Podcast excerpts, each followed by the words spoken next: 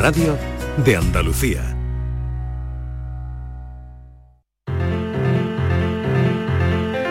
La paranoia de la tarde.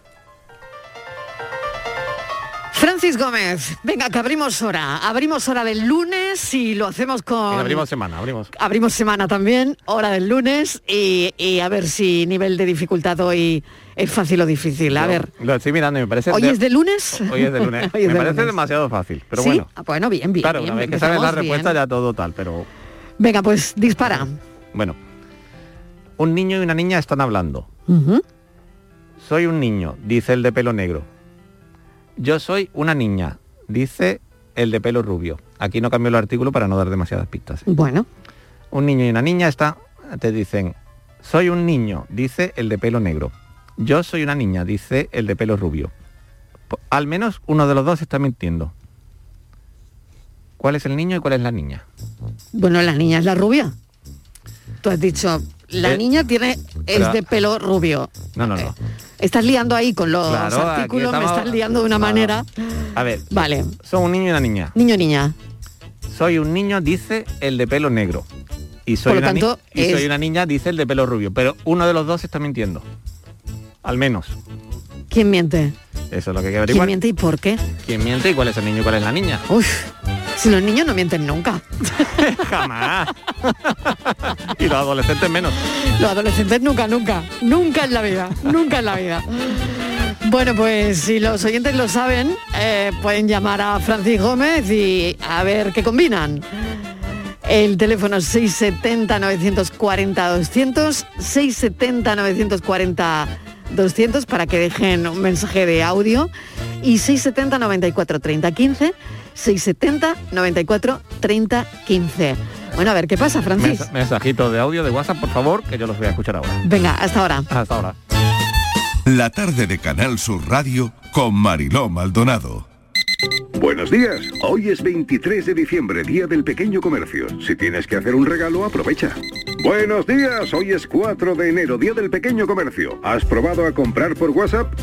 Buenos días. Hoy es 9 de febrero, Día del Pequeño Comercio. Acércate a tu tienda y déjate asesorar por auténticos profesionales. Hagamos que todos los días sean el día del pequeño comercio. Haz tu compra hoy mismo en persona o en su tienda online. Junta de Andalucía. En Canal Sur Radio, por tu salud, responde siempre a tus dudas. Epilepsia, una enfermedad rodeada de leyenda y estigmatizada y estereotipada. Quienes la padecen sufren a menudo discriminación personal y laboral y sin embargo son capaces de llevar una vida profesional normal. Este lunes en el programa te proponemos saber más sobre la epilepsia, despejar dudas y desmontar bulos sobre la epilepsia con los mejores especialistas en directo. Envíanos tus consultas desde ya en una nota de voz al 616-135-135. 616-135-135. Por tu salud. De lunes a viernes, desde las 6 de la tarde, con Enrique Jesús Moreno. Súmate a Canal Sur Radio, la radio de Andalucía. La tarde de Canal Sur Radio con Mariló Maldonado. El abuelo Ismael era uno de esos tipos de campo que el hambre había trasplantado desde el sur hasta el extrarradio de la ciudad, uno de miles. El hombre hablaba poco, nunca con los niños y en casa lo temíamos. Nos aterraban sus silencios, el olor a tabaco que avisaba de su llegada y los nudillos que te clavaba cuando te cruzabas con él en mala hora. No decía, el abuelo nunca decía, y ese no decir a la abuela la tenía loca y al resto de nosotros nos violentaba como pocas cosas porque al hombre había que leerle la mirada, y eso no era fácil. Un día se cayó de su escalera de pintor y se partió la espalda y la mitad de la cabeza. Cuando a la mañana siguiente fuimos a verlo al hospital, él aprovechó que mamá había bajado a la cafetería por un café y bocadillos para gruñirme un mensaje que por venir de quien venía me pareció casi extraterrestre. Vete con ojo, chaval. Dijo señalándome con ese dedo torcido, lleno de nudos y callos, me sorprendió descubrir que no tenía una voz ronca de viejo ogro, sino aguda, casi como la de la abuela. Hay vidas que pasan así, Siguió, volviéndose hacia la ventana. como la mía, sin que pase nunca nada. Y uno piensa, mira tú, qué suerte, tan tranquilo todo, tan de buen hacer el tiempo y lo que trae. hasta que el día que pasa, pasa todo.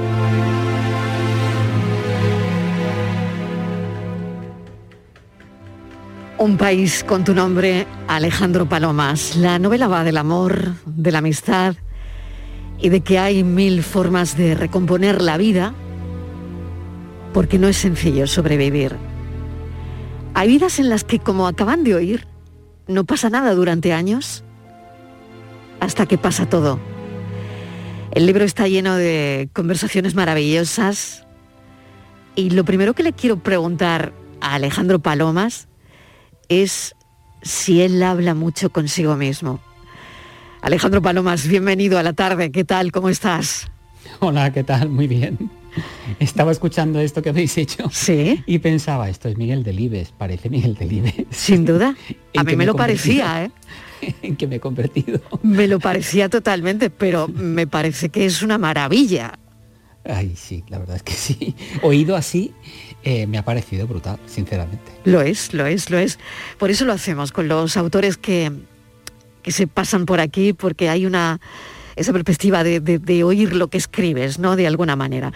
Bueno, la pregunta, eh, la, pregunta, Que, te hacía es si hablas contigo mismo, porque el libro está lleno de, de esas conversaciones que una piensa que el autor es que habla mucho consigo mismo hablo mucho conmigo mismo, todo el rato, 24 horas al día.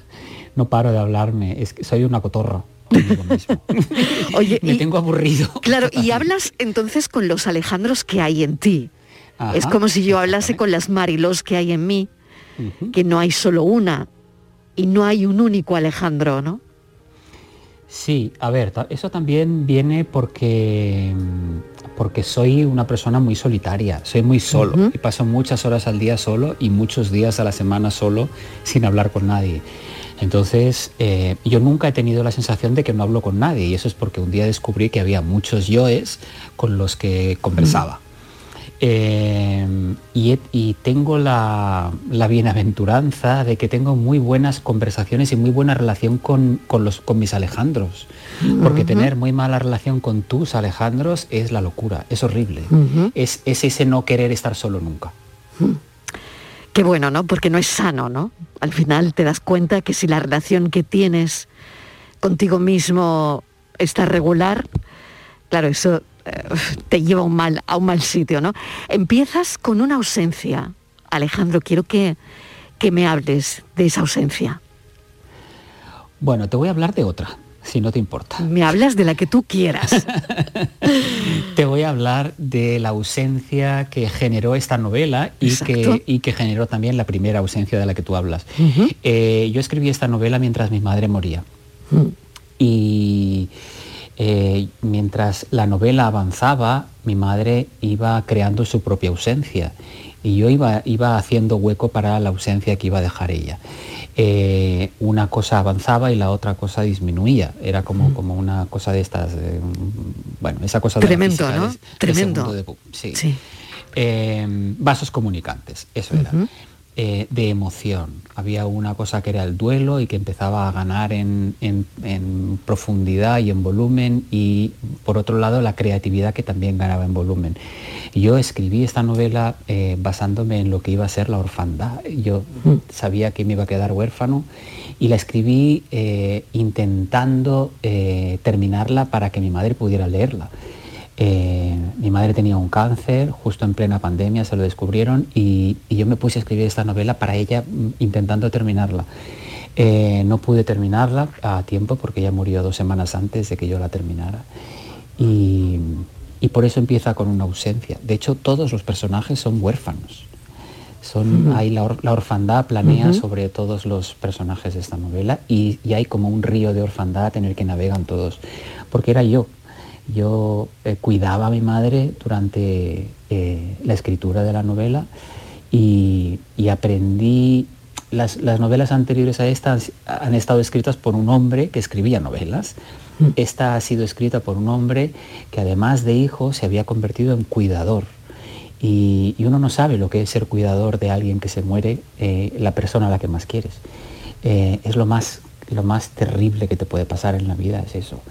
Eh, sobre todo cuando es tu madre sobre todo cuando tu relación se, tiene, se convierte en, hijo, de hijo a hijo cuidador, y eso quiere decir lo siguiente, em, cuidar quiere decir limpiar, quiere decir intimar, quiere decir cambiar pañales, quiere decir estar toda la tarde con la mano de ella en la tuya porque ella no, le da miedo irse, eh, todas esas cosas que tienes que aprender y tienes que aprender a, que ella no, entienda que tú sufres por los dos. Y que nadie nos explica eso, Alejandro. Que nadie te explica nunca eso. Nadie, nadie, nadie nos cuenta eso, ¿no? No, nadie nos cuenta eso. Tienes que descubrirlo por ti mismo y tienes que aprender sobre la marcha.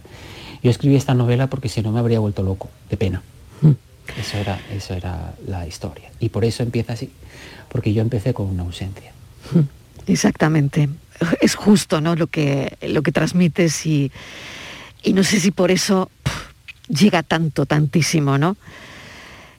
Empieza, somos sobre todo la suma de nuestras renuncias, ¿no? Es con lo que abres el libro, aparte de que, bueno, está también eh, dedicado a Susi, la elefanta que no puede salir. Eh, esto es este país llevará siempre tu nombre, mamá. Voy a ello, ¿no?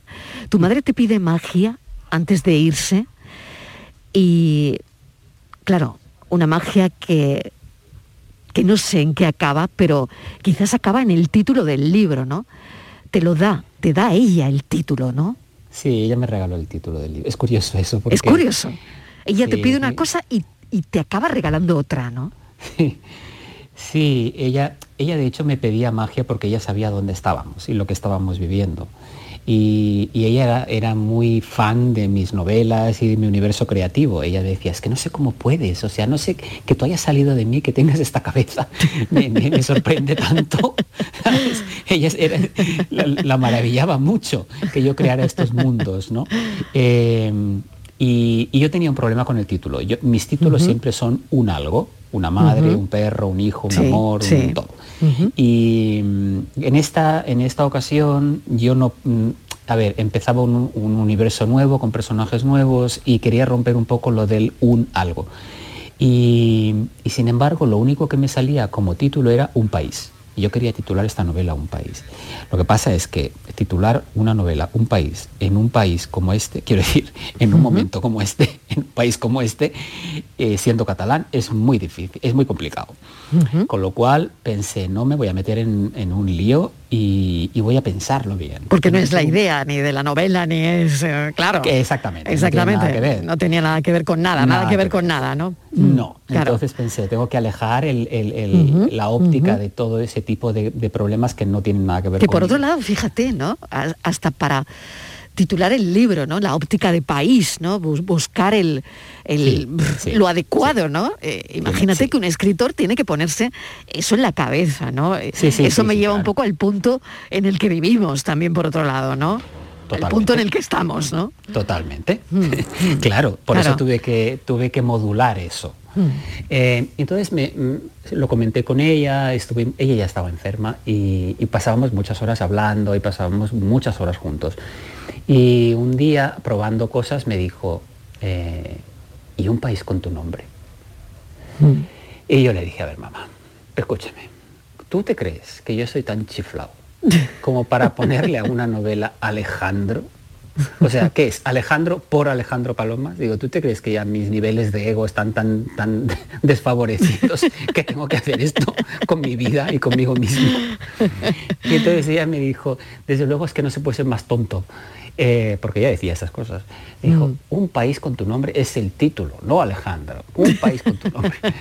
y pensé, ostras, pues me parece... Pues es impresionante. Me parece súper bonito. Es impresionante.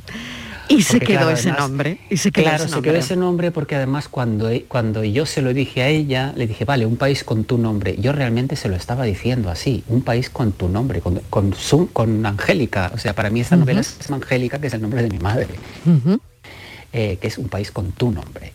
Eh, y pensé, qué bonito que cada uno, cada lector y cada lectora cuando lea esta, esta novela le pondrá el nombre que quiera. O sea, cada uno, cada persona somos un país que va creciendo y que va cambiando a medida que nos Sin vamos, duda. vamos a madurar. etcétera. Eh, y los nombres cambian y, cada vez y cada vez que nos miremos al espejo y veamos que hemos cambiado o, tomemos un camino, una decisión, podemos cambiarnos el nombre. No Ahí estoy teniendo problemas con la, con la comunicación, qué pena. Estaba contando, ahora, a ver si muévete un poco porque a veces la, línea tiene mucho que ver con la cobertura de ADSL que tengamos. Así que bueno, eh, vamos a seguir intentándolo. ahora, mucho mejor, Alejandro. No sé qué has hecho, magia. Bien. Ahora mucho mejor. me, he acercado a la estufa de leña. Pues perfecto, perfecto. Bueno, ten cuidado, eh, ten cuidado. No, Pero, pero bueno, estábamos hablando de lo bonito, ¿no? Que es el título, Un país con tu nombre, y que cada uno de nosotros somos un país. Bueno, voy al libro que...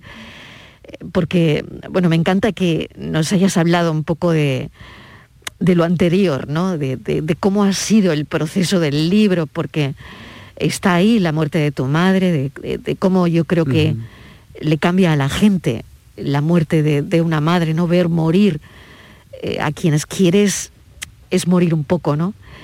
Y, es verdad que una cosa es saberlo, saber que no sobreviviremos a nuestros padres, porque es ley de vida, pero otra cosa muy diferente es cuando te pasa, ¿no? Yo creo que que hay ahí algo que, como te decía al principio, no nos cuentan, ¿no? No nos explican, ¿no? Y que va a pasar, es verdad. A todos nos va a pasar, pero no nos lo cuentan. Bueno, voy a, al libro, Un pueblo abandonado, un zoo. Me llama mucho la atención lo que pasa de noche en un zoo, que esa es la parte oscura de un zoo, cuando, cuando el zoo se cierra, los animales duermen en jaulas, no están ahí como los vemos, ¿no? Sé que a Alejandro no le gustan los zoos. No. Hay en la novela una elefanta que se llama Susi que existe. Susi podría perfectamente representar la liberación.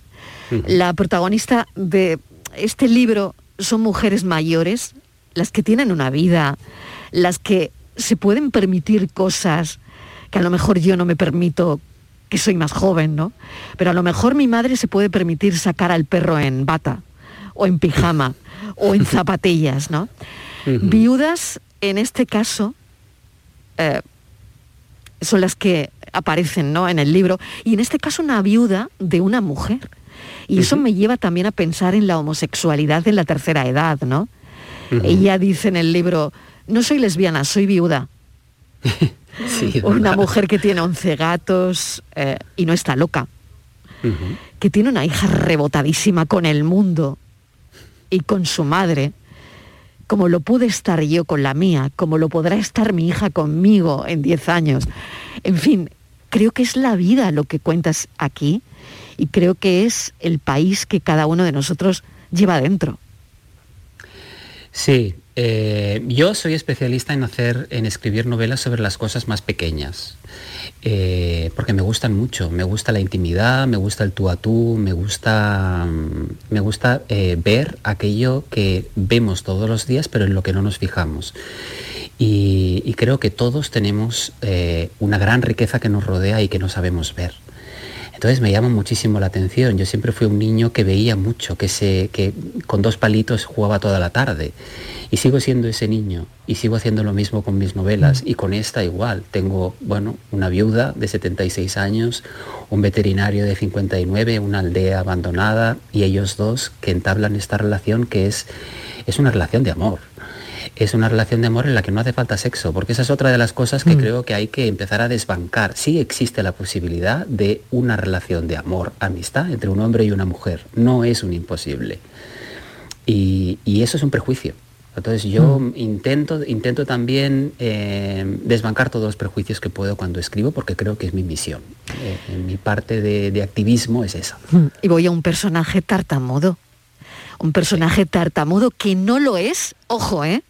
Que no lo es ni con los niños ni con los animales, porque con ellos no se tiene que defender de nada. ¿Sabes qué pasa? Yo conozco una mujer que es así. entonces me flipó tanto cuando la conocí, que solo con los niños y con los animales era hablaba totalmente normal. Claro. Eh, pero cuando tenía que hablar con adultos empezaba a tartamudear y no, no podía evitarlo, que creí que, que, era como mágica, me pareció algo totalmente mágico y que decía mucho de ella y que decía mucho del resto de nosotros.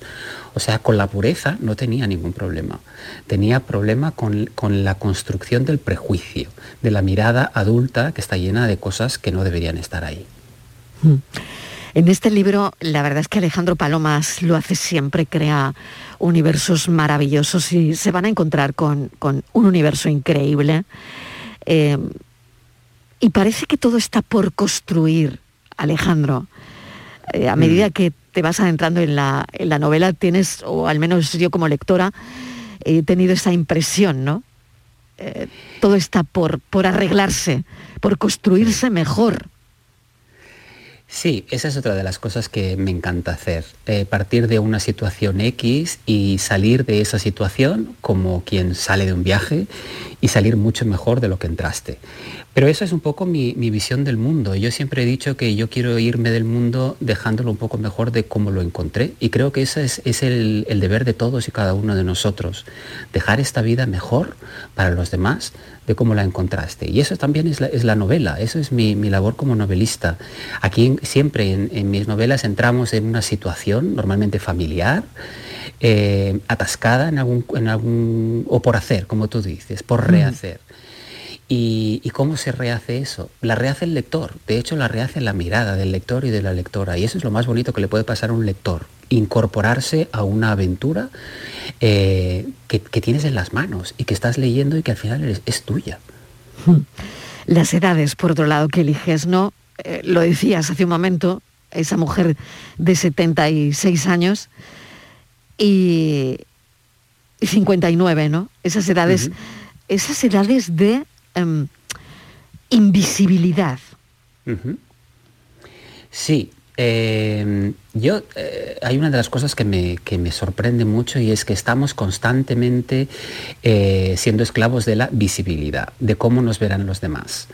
Y de ahí salen todas esas locuras como todas, todo tipo de retoques, operaciones, lucha contra el tiempo, lucha contra el paso del tiempo, lucha contra la vejez, lucha contra lucha, lucha, lucha, lucha, porque tenemos la mirada de los demás, que es real o no, pesándonos en la columna.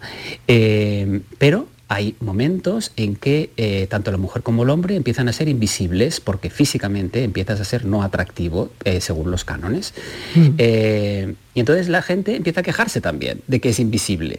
Entonces, ¿qué pasa?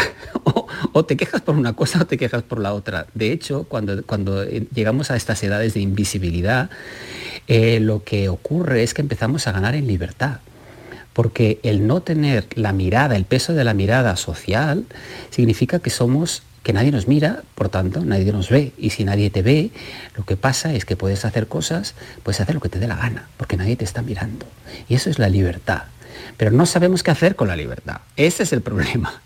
Entonces, estos dos de repente se ven en una edad eh, de invisibilidad, tanto el uno como la otra, y curiosamente se adaptan rápidamente y lo utilizan eh, a su favor para crear un sueño, para luchar por un sueño, para recrearse como personas. Y creo que eso es maravilloso. Alejandro, bueno, me queda hablar de los, de los zoos, que sé que no, que no comulgas con ellos, ¿no? y, y, que al final, claro, hay una elefanta que se llama Susi y que existe de verdad existe de verdad en el Zoo de Barcelona, junto con dos eh, compañeras suyas. Eh, es una elefanta que lleva allí 10 años eh, y, a la que estamos, digo estamos porque yo estoy dentro de, estamos intentando sacar de ahí de una vez, porque ya tendría que estar fuera de ahí de hecho, y llevarla a un santuario en, el, en, Francia que está preparado para recibirla a ella y a sus compañeras. y yo lucho por todo aquel que necesite que alguien luche por él o por ella. En este caso, eh, a ver, hay, hay grupos que me parecen mucho, mucho más vulnerables, como son los animales, como son los niños y como son los ancianos, porque no tienen una voz fuerte para defenderse y tienen una vulnerabilidad a flor de piel. Siempre que haya que luchar por ancianos, animales o niños, allí voy a estar yo.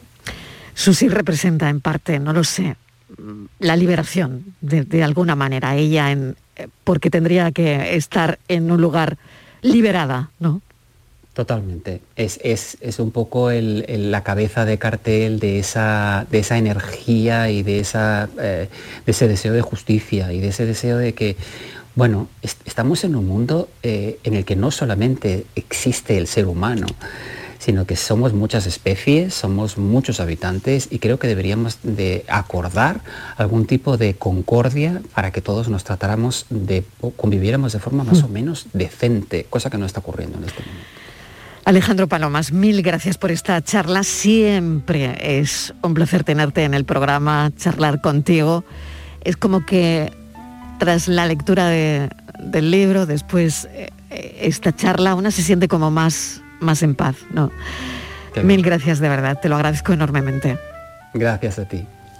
Cada uno de nosotros tenemos un, un país y este es un país con tu nombre de Alejandro Palomas, un, un cuento para hombres y mujeres que saben que la vida no termina con la muerte, sino con la renuncia a ese sueño que alguien nos negó demasiado pronto Ausencia quiere decir olvido. y que es nuestro y que nos hace quienes somos y quienes quizá alimente en quienes nos rodean sueños mejores y más generosos.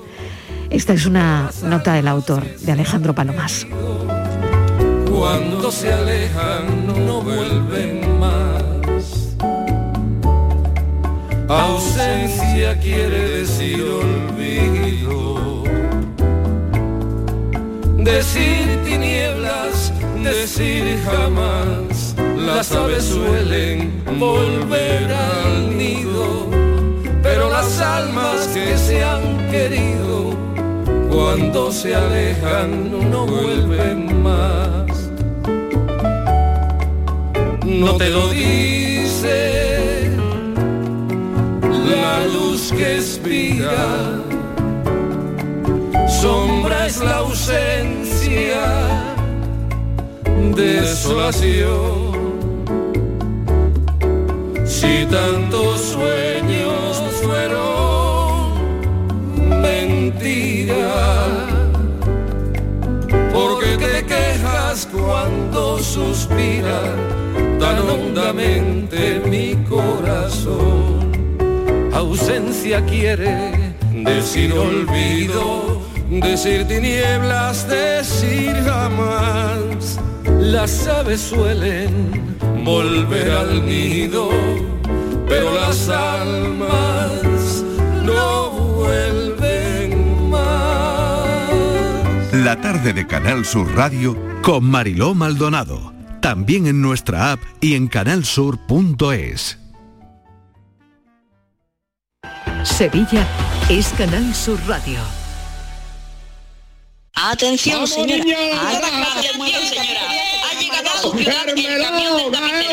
Vaya desastre de anuncios, ¿verdad?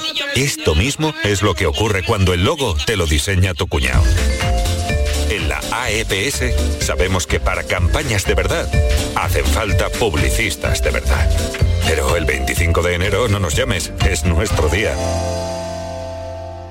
La jugada local de Canal Sur Radio. El pelotazo. La gran jugada de Canal Sur Radio. Todo el deporte que te interesa está en tu radio. Canal Sur Radio Sevilla. La radio de Andalucía. La magia de este lugar está siempre esperando a que la visites. Disfruta de cada plato de la gastronomía local. Embriágate sin medida del mejor ocio y cultura.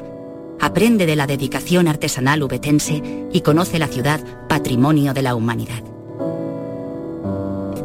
Piérdete por los cerros de Úbeda. Si en la parrilla de programación no tuviésemos este programa, habría que inventarlo. Enrique Jesús Moreno, ¿qué tal? Por tu salud.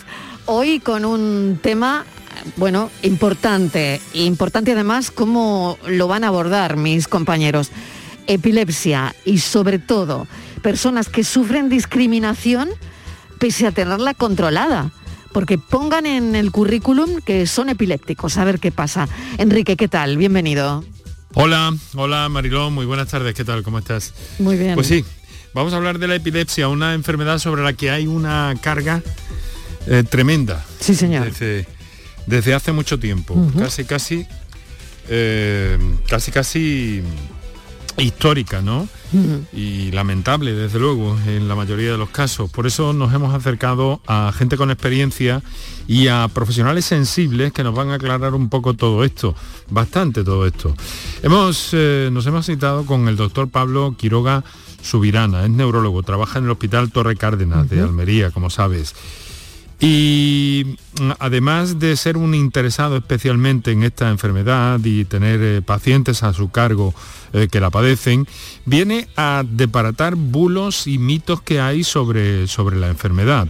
Además de eso, vamos a contar con Paqui Lozano, que es eh, una persona muy activa, es presidenta de la Asociación Española de Afectados por Epilepsia, y que nos va a comentar también sus experiencias, ¿no?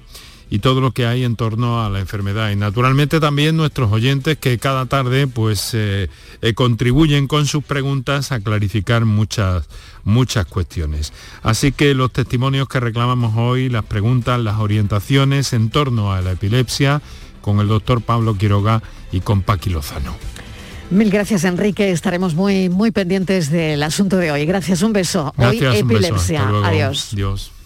La mañana de Andalucía con Jesús Vigorra. Un programa informativo. Además, el Constitucional también se ha pronunciado sobre... De entretenimiento. Arturo Pérez Reverte, buenos días. Buenos días. Que te ayuda Señor Calatayú, buenos días. Hola, buenos y te divierte. Las mañanas de Andalucía son mejor. La mañana de Andalucía con Jesús Vigorra.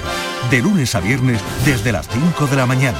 Quédate en Canal Sur Radio, la radio de Andalucía.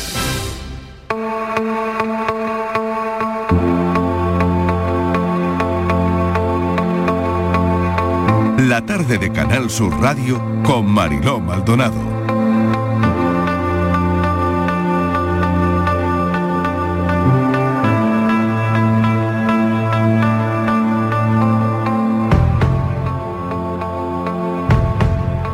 Llegan los más jóvenes a la radio, los que nos dan una visión fresca de, de la actualidad, de lo que pasa en el mundo, de lo que pasa cerca, lejos, da igual. Pilo Martín, ¿qué tal Pilo? ¿Cómo estás? Hola, ¿qué tal? ¿Cómo estás? Aurora Macías, Aurora, ¿qué tal? Hola, muy buenas. Y hoy también viene con nosotros Germán Álvarez. Germán, ¿qué tal? Hola, ¿qué tal? Muy buenas tardes. Segunda vez que estás con nosotros, si no me equivoco, ¿no? Sí, sí, sí, Ah, otra muy vez por bien, aquí. muy bien, pues me alegro mucho. Bueno, vamos a hablar de muchas cosas. Yo quería poner en juego una, una serie de una plataforma, que claro, si tengo a la gente joven, pues me encanta hablar de series también, ¿no? Eh, me ha enganchado mucho. Esta serie se llama Succession, Sucesión. No sé si la habrán visto o no, pero la serie es, bueno, es americana, cuenta la historia de, una familia que controlan uno de los mayores conglomerados de medios de comunicación, eh, audiovisual y de entretenimiento del mundo, ¿no? Y la serie lo que rastrea es sus vidas mientras, mientras contemplan el futuro, ¿no? Una vez que el patriarca de la familia, bueno, pues ya es mayor y se supone que tiene que eh, darle algún mandato a alguno de sus hijos y abandonar la compañía y que se encarguen ellos, ¿no? Pilo y Aurora, no sé si vosotros habéis visto la serie, que creo que sí, y no sé si os ha enganchado tanto como a mí. Bu- Bueno, a mí me enganchó desde el principio, ¿eh? yo fui un enamorado de Sucesión. La recomendé muchísimo cuando salió porque tuve suerte de verla de estas cosas que estás zapeando por, las redes y tal. Y, y la encontré hace ya tres o cuatro años y me sorprendió que pasase tanto inadvertida entre la gente, o sea, que no haya despegado hasta esa segunda temporada, que todavía no la he visto, ¿eh? he visto la primera pero todavía no la he visto. Yo recomiendo a la gente que la vea porque en no te hago realidad... spoiler entonces. Por favor. No, ¿eh? Porque, porque no veas, no veas lo que pasa al final. La que se está liando, ¿no? Claro, pues. No veas la que se está liando, no veas la que se está liando. Claro. Claro. Sí, ya me lo puedo imaginar viendo la primera, pero para que la gente lo entienda, eh, Sí. es que es una serie en la que odias a todos los personajes tanto como los amas. O sea, porque al Sí. final, es- bueno, por lo menos en la primera, yo no sé si en la segunda ya llega el odio supera el amor o al contrario, ¿no? Pero es como habla de, de penurias, de ricos. Ya, o sea, pero ¿no creéis que, es una serie donde todos son igual de malos? Y de buenos a la vez, ¿no? Sí, y de buenos a la vez. Sí, Ah, vale. Es lo que dice Pilo, que lo mismo eh, los odias que los amas, ¿no? Ves eh, un matiz de que son, joder, per- perdón por la palabra, ¿eh? pero son muy cabrones. Ya. Y luego tienen todos Pero, ¿y no son parte todos muy iguales? ¿Y no son todos iguales? No, no, no, no. No. Pa- para mí no. Yo creo que ¿no? además. Mm, Vale, mm. vale. Yo no sé si Germán tú lo has visto. Tú- Germán, tú, a ver, ¿estás dentro o fuera? Sí, sí, sí. Yo he de confesar que no me acabé la primera temporada, Ah, vale. pero ¿Por qué? sí que porque no, no me terminó de enganchar lo mismo que os enganchó a vosotros, pero Vale. sí que es cierto que, que estoy de acuerdo con vosotros en que es- los personajes son tan crudos que no te llegan ni a caer bien ni a caer mal, porque son, yo creo que representan muy bien la realidad, ¿no? Esa, esa lucha de poder que al final pues haces cosas que no están tan bien, pero bueno, que representará un poco también cómo funciona en el mundo real este tipo de circunstancias, ¿no? Hombre, es una familia de Yo forrados también, ¿no? Claro. Yo, yo Claro, pienso, es una familia que, lucha, eh, que, que luchan denodadamente por seguir forrados, ¿no? Muy forrados, ¿no? Y, y sobre todo O no, no lo sé, a ver. Hay, hay algunos de ellos que no luchan por seguir forrados, sino que luchan por el poder, porque Ya. ya, el dinero les ha traspasado completamente. O sea, Ah, qué hay- buena, hay qué buena esa reflexión. Ajá. Claro, hay un personaje en el que es el capricho por el capricho, ¿no? Y quiere seguir siendo un caprichoso toda su vida. Hay otro que desea tener, no sé, que ser tenido en cuenta porque nunca lo fue. Yo pienso en esto que tú me decías de si hay buenos o malos o si hay algunos mejores o peores, en, en cuáles de ellos soportaría yo, porque a mí me encanta verlos ¿eh? en la pantalla. Pero si tuviese que cenar con ellos o ser su amigo, uf, me costaría mucho trabajo, salvo quizás de uno que creo que podría ser mi colega. Pero sí que es verdad que hay otra cosa que yo creo que es el secreto del éxito de la serie y que a la gente por eso le va a gustar, que es que a mí me reconforta mucho ver cómo se desangran.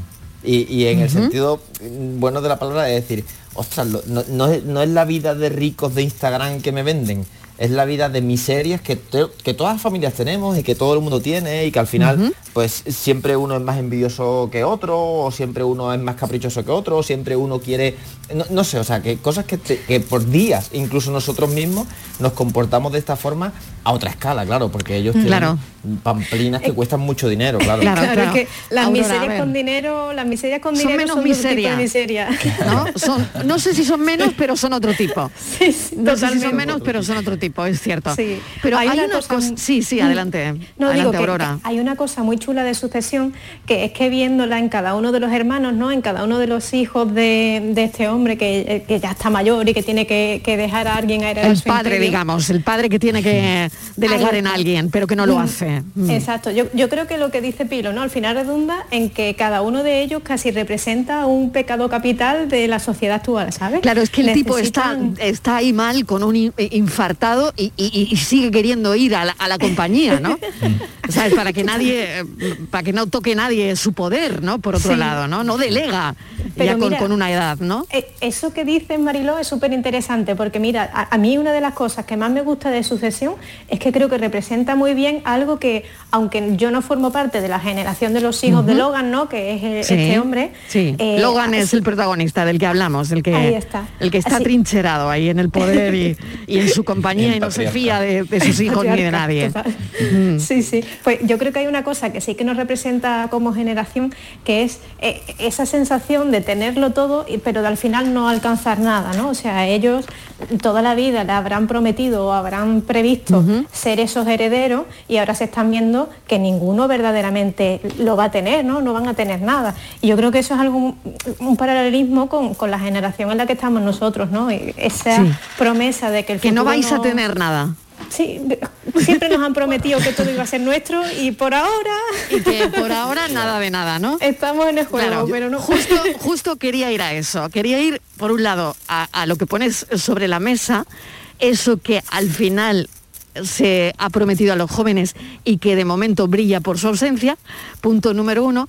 Y punto número dos, eh, de alguna manera, lo que yo pienso, ¿no? Pues, Como una está en esto de los medios de comunicación y, una vive de esto y trabajo de, un vivo eh, eh, precisamente, ¿no? En, un, en un medio de comunicación público en este caso y el de ellos, bueno, pues sería un medio de comunicación privado. Pero está pasando algo así, bueno, y no quiero decir en las familias, pero en el trasfondo, en, en la comunicación, en, en las empresas, en las macroempresas de comunicación, que se han fragmentado, ¿no? En, en versiones. Porque ahora está Bueno. Twitter, están las plataformas, está TikTok, está Instagram. Eh, al final, eh, bueno, es que para subsistir va a ser difícil, ¿no? Y, bueno, sí, no, yo creo que ahora poco, que hay como un exceso de información por todas partes y Claro. que especialmente los jóvenes recibimos información por muchísimas fuentes y cada vez como mucho más efímera, Claro. las empresas de comunicación ahí tienen un trabajo muy difícil porque a las nuevas generaciones cada vez es más difícil llegar, porque, porque ya llamar la atención cada vez es más complicado.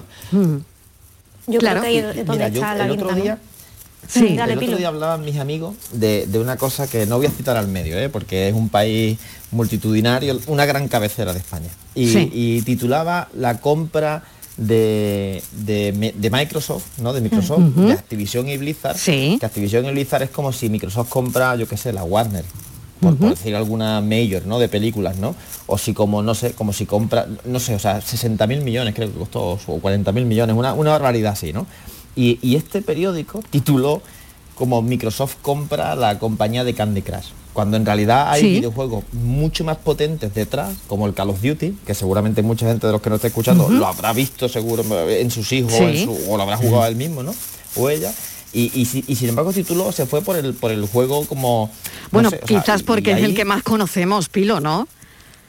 Claro, eso Claro, es el clickbaiting que se llama, ¿no? To- Para todo por bien, el para bien o para mal, algunos han jugado menos, otros han jugado más, pero la gente ha jugado mucho al Candy Crush, ¿no? Pero es una forma también de, de no dar el paso a, que yo creo que es una de las cosas que decía Aurora, no solamente con, con los, Mm. con los medios, ¿eh?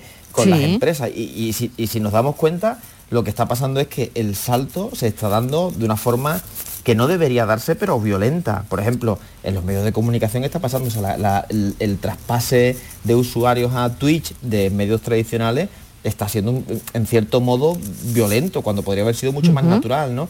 Y, y las cadenas podrían haberse adaptado y, y los grandes grupos de comunicación. En la serie lo cuenta, o sea, hay uno de los Exactamente, que es el- lo que a mí más me interesa de la serie. Al final, eh, ¿qué va a pasar con los grandes medios de, de comunicación y de entretenimiento del mundo cuando ahora, pues eso, todo eso se va, está ya de hecho fragmentado, ¿no? Claro, bueno, Netflix ya ha anunciado que se va a meter en la industria del videojuego. Por- porque está viéndola venir, o sea, porque al final los videojuegos mueven más dinero que el cine, que la música y que todo está entretenimiento juntos. Y entonces, sin embargo, ninguna industria clásica, por decirlo de alguna forma, ningún medio de comunicación clásico se le ocurriría dar ese salto, ¿no? Y Netflix ha dicho, oye, yo no soy una tele, yo soy un entretenimiento puro y duro, con lo cual necesito esto. O sea, que eh, ese salto, que- que- que yo creo que es lo que decía Aurora, lo que no se nos está dando el paso, al final lo estamos intentando luchar un poco como quien dice eh, de una forma otra pues, vía. bueno claro y es lo que, está- claro, es lo que pasa porque, también en la, que- compañía- en la claro, porque serán los nuevos medios, digo nuevos medios, TikTok, em, Twitch, o sobre todo medios como Twitch, ¿no? Los dueños de los mensajes que mm, están por llegar, nuevos medios, nuevos mensajes, nueva forma de comunicar. Eh, no sé, al final, ¿quién, quién va a ganar esta partida, no? Probablemente, mira, si lo es, si está- lo fuese. Mira, hemos llegado a un punto en el que, eh, o sea, vosotros muchas veces os reís cuando lo decimos en algunos programas, pero es que es verdad, nosotros tenemos una tele y nunca la tenemos sintonizada y es algo característico casi de nuestra generación. Ya hay un momento de disociación entre el medio y el contenido tan potente que en cuanto Eso nosotros sí. estamos teniendo otra vía de contenido, nos, nos quedamos en ella. Y ahí hay una parte que, que se retrata muy bien en sucesión, que era lo que tú estabas contando, Mariló, de la sociedad en general no se está enterando de lo que está pasando y en los medios convencionales pasan cosas como tener que explicar la compra de ese gigante a través de un videojuego súper chiquitito, cuando en realidad los jugadores de Call of Duty tienen ya 35 o 40 años. O sea, que, que hay Mm. una gran parte de la sociedad que se queda fuera porque hay una disputa en los medios que no está resuelta entre generaciones. y si te das cuenta sea, Aurora eso que tú has dicho de la disociación entre el género y el canal todos los canales que están triunfando son canales que te dan la libertad de que tú crees contenido y de que tú al final dices tú Qué interesante yo- yo eso, no sé si Pilo. Twitch- Mm. claro yo no sé si Twitch me traerá las noticias pero sé que me las trae Ángel Martín que lo entrevistamos Exacto, exacto, exacto. es una forma de al final Mm. Logan representa el control absoluto no Y, y las nuevas generaciones lo que quieren es, oye, déjame mi trozo del pastel y entonces están yendo a zonas en las que no hay ese control férreo por parte de otra generación, ¿no? Que es un poco lo, lo que pasa en la Mm. serie. Claro, claro. Lo que pasa en la Germán, serie. sí, a ver, ¿qué, qué me dices tú? Claro, eh, al final los nuevos medios son los que están marcando el ritmo. Y, y- y los medios convencionales pueden quedarse ahí sentados a esperar a ver qué pasa y a ver si consiguen subirse al carro, pero al final los jóvenes cada vez más usan TikTok y Twitch para enterarse de todo y, Eso es. y a lo mejor el- la fuente de información es eh, otro chaval que está en otro país y tiene unos cuantos seguidores. Entonces los medios tienen que adaptarse a eso porque la sociedad ahora sí está marcando el ritmo. Los jóvenes como tienen esa capacidad de decisión y tienen la libertad de elegir el contenido y el medio que les guste, pues eh, lo- los medios convencionales se van a tener que adaptar a eso o, o terminarán desapareciendo. Mm. Y- Pues y la pregunta es, que- sí, Pilo, Pilo. No, digo que hay una cosa que hay que dejar clara, que muchas veces parece que nos informamos, no sé, en Instagram por cuatro, no sé, chalaos que no tienen ni idea de nada, pero nos informamos también por, no sé, o sea, ahí está, por ejemplo, un medio de comunicación que, que voy a decir porque es de una amiga conocida mía y se merece todo el prestigio del mundo porque lo está sacando ella sola, que es, es decir diario. Y es de una periodista de 30 años escasos o menos, Mm. que, Menos. que ha sacado un medio de comunicación muy adaptado a Instagram, muy independiente y, que, y que muchos jóvenes consumen. Pero ahí está Playground, que es una empresa al final de comunicación, o ahí están miles y otros, Frida, por ejemplo, ¿no?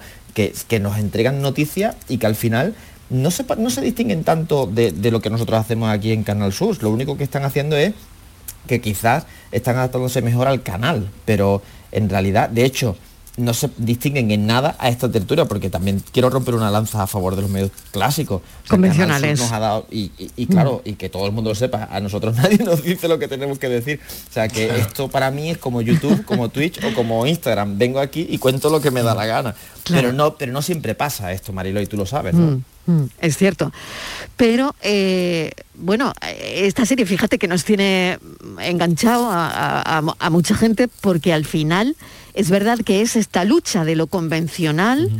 Y, y lo que está ya, no lo que está llegando, sino lo que está ya, ¿no? Eh, entonces, claro, ¿quién, quién será? Eh, claro, hay un- uno y otro capítulo y otro capítulo, porque al final lo Claro. que queremos saber es quién será el que la persona que se quede con la compañía. Al final es esto. Si el padre cede, si no cede, si mm, se la queda algún hijo, porque como decía creo que Aurora, ya el dinero no es lo importante, lo importante es el reconocimiento, el ser reconocidos, ¿no? Yo te hago también un poquito de spoiler. Yo creo que engancha tanto por esto que nos pasa siempre a cualquiera y que está pasando en la sociedad, que es lo, lo viejo está fallando y ya empieza a perdernos, o sea, lo viejo. me Cuando lo a- nuevo no ha terminado de llegar, Pilo. Y, y quizás Claro, no sea lo tanto que lo viejo está fallando, sino que lo nuevo tampoco termina de llegar, ¿no? Y lo nuevo da mucho miedo, porque nosotros defendemos mucho a los jóvenes, pero también tenemos cosas como generación que dices, "Buf, madre mía. Mirar. Sí, claro, si esto va a funcionar o no. Y esa es la serie, ¿eh? O sea, la serie es Sí, el sí. desastre que parece que viene y el, el aferrarte a algo que está casi muriendo y que dices, ostras, pero es que este hombre ya no está para tomar decisiones. Y yo creo que ahí está también el puntito de la serie, ¿no? Claro, hemos sacado la serie a colación, la verdad no, no queríamos hablar tanto de la serie como de eh, todo el argumentario que tiene la serie, que sí ha sido parte de la conversación de esta tarde y que es lo interesante. Bueno, se sienta con nosotros Francis Gómez, venga, atentos a la paranoia de hoy. Uy, estaba deseando. Venga, venga, venga, preparados, preparados. A ver, ellos tienen las neuronas más, Más fresquita, más fresquitas, más jóvenes. A ver, a ver. Lo menos el doble de las que tengo yo. Bueno, planteo esto. Un niño y una niña están diciendo, bueno, están hablando. Soy un niño, dice el de pelo negro. Yo soy una niña, dice el de pelo rubio. Por lo menos uno de los dos está mintiendo. ¿Cuál es el niño, cuál es la niña? A ver, venga. Qué Pilo. fantasía esta, Dios mío, de mi vida. Eh, Fantasías de ayer y hoy. Looney Tunes. Eh, esto, yo, yo esto lo di Sí. en la carrera, creo. ¿Sí? Es el niño, a ver, a ver, que- voy a ver si lo saco, ¿eh? pero el niño o la niña es aquel que no tiene el pelo de su color, o al contrario, algo así. Ay, no te lo estudiaste bien, no te lo estudiaste bien. Francis, lo tengo. A ver si lo tengo A ver. y acierto Venga, venga, venga, vamos, a ver, a ver, vamos. a ver. Yo creo que los dos mienten. Porque si solo mintiera ambos, si solo mintiera uno, serían niños o niñas, ¿no? A ver si acierto alguna, que es que pues esto está complicado. Pues se lo digo, Marilo. Sí.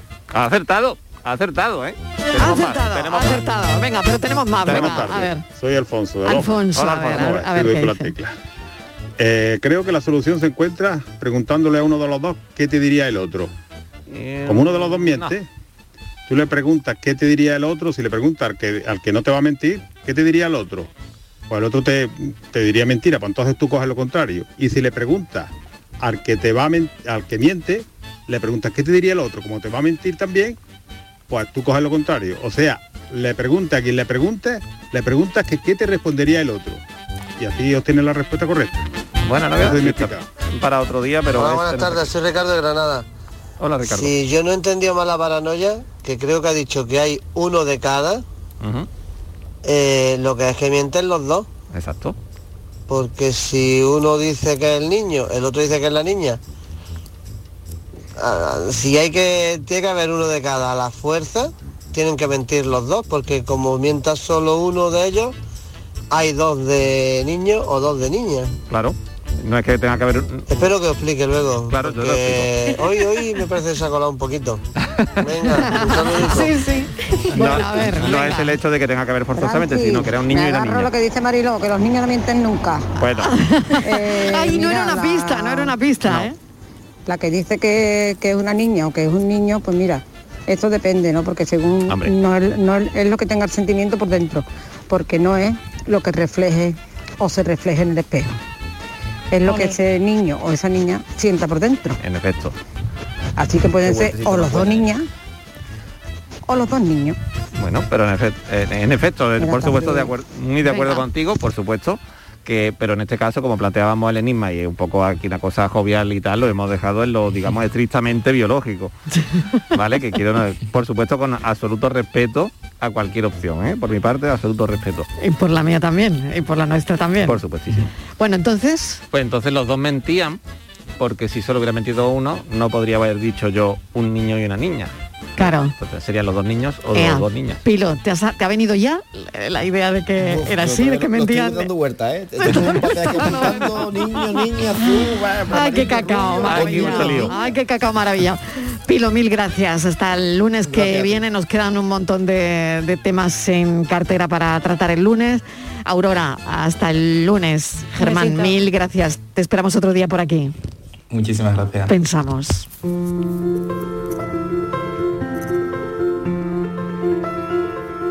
¿Conocen esa sensación de estar leyendo o viendo o escuchando algo y seguir un camino lógico y más o menos marcado sin mirar hacia los lados? Me explico. Hace solo un rato he dado con una imagen que representa un avión plagado de puntos rojos. El texto que la acompaña explica que durante la Segunda Guerra Mundial los aliados mapearon los agujeros de bala en aviones que fueron alcanzados por fuego nazi. Es decir, marcaron con puntos rojos dónde impactaron los disparos enemigos sobre el dibujo de la silueta de un avión en plano cenital para reforzar en un futuro las áreas con más puntos que eran al fin y al cabo las más afectadas. Iba yo con prisa y la cabeza la tenía aparcada en otras cosas, pero reconozco que pensé, ¡qué listo! Hasta que leo poco después la conclusión de Abraham Wald, un matemático que planteó algo distinto. Los puntos rojos solo representan el daño en los aviones que llegan a casa. Las áreas que deberían reforzarse, por tanto, son aquellas en las que no hay puntos, porque esos son los lugares donde el avión no sobrevive al ser golpeado. Se me cayeron los palos del sombrajo. Este fenómeno se conoce como sesgo de supervivencia. A veces nos empeñamos en mirar las cosas que sobreviven, cuando deberíamos empeñarnos en las que no.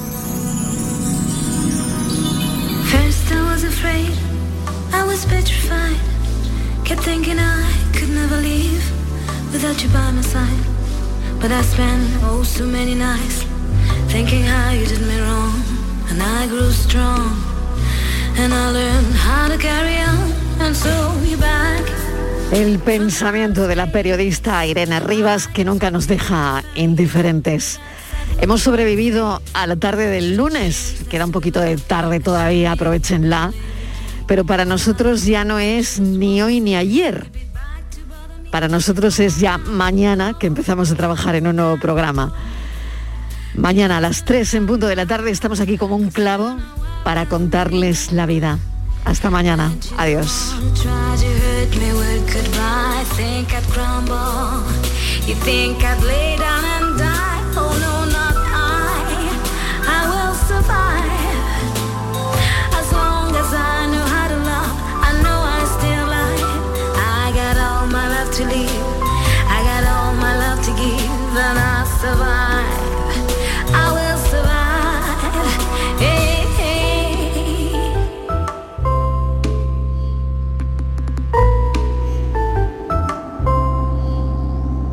It took all the strength I had not to fall apart.